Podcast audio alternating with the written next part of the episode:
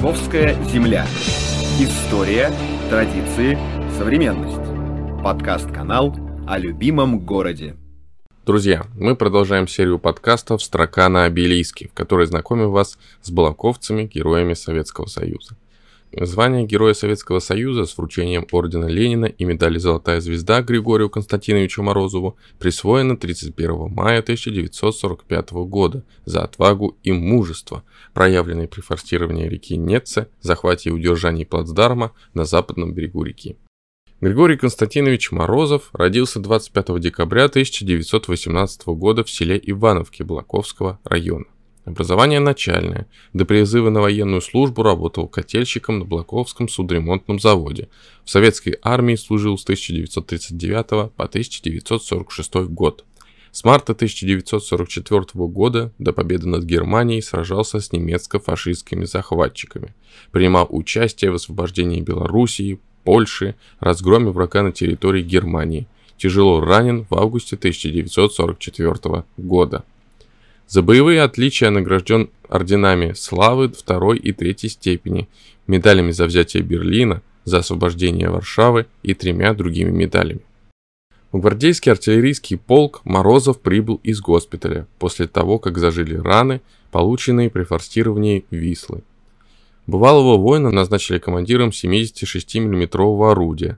До наступления оставались считанные дни, и Морозов не терял времени даром. На занятиях по огневой службе и тактике он учил подчиненных искусству меткого выстрела, взаимозаменяемости номеров расчета. 14 января 1945 года на Магдушевском плацдарме наши войска прорвали оборону противника. В сражении была введена вторая танковая армия. Обеспечивать ее действия должен был противотанковый полк, в котором служил Морозов. Танкисты продвигались быстро, сокрушая на своем пути узлы сопротивления и оборонительные рубежи противника. Артиллеристы наступали в боевых порядках передовых подразделений, уничтожая прямой наводкой танки, самоходки, орудия и фаустников, злейших врагов танкистов. Только за первые 10 дней наступления расчет Морозова прошел с боями около 400 километров – разрушил огнем пушки 12 блиндажей, уничтожил 12 орудий, 6 минометов, 19 пулеметов и более 200 солдат и офицеров противника. К вечеру 24 января артиллеристы вместе с передовыми отрядами танковой армии вышли к польско-германской границе в районе города Чарнкуа. За рекой Неца тянулась линия дотов и дзотов, входившая в систему так называемого Померанского вала. В Восточной Померании за этим валом гитлеровское командование сосредотачивало крупные резервы для контрудара по правофланговым армиям Белорусского фронта. Однако ничто уже не могло остановить советских воинов, которые были охвачены непоколебимой решимостью как можно быстрее разделаться с фашистской Германией. В ночь на 25 января Морозов погрузил свою пушку на самодельный лодочный паром и под сильным огнем противника переправился на северо-западный берег реки. Развернув орудие прямо у берега, Морозов открыл огонь по вражеским пулеметам, которые длинными очередями стреляли в сторону нашего расположения. Со второго выстрела один из вражеских пулеметов был уничтожен. Еще четыре снаряда потребовалось для того, чтобы разрушить дзот. Стрельбе по другим огневым точкам противника мешал берег. Расчет во главе с Морозовым 500 метров катил пушку на руках по вязкому грунту, периодически делая остановки для стрельбы по пехоте и огневым точкам противника.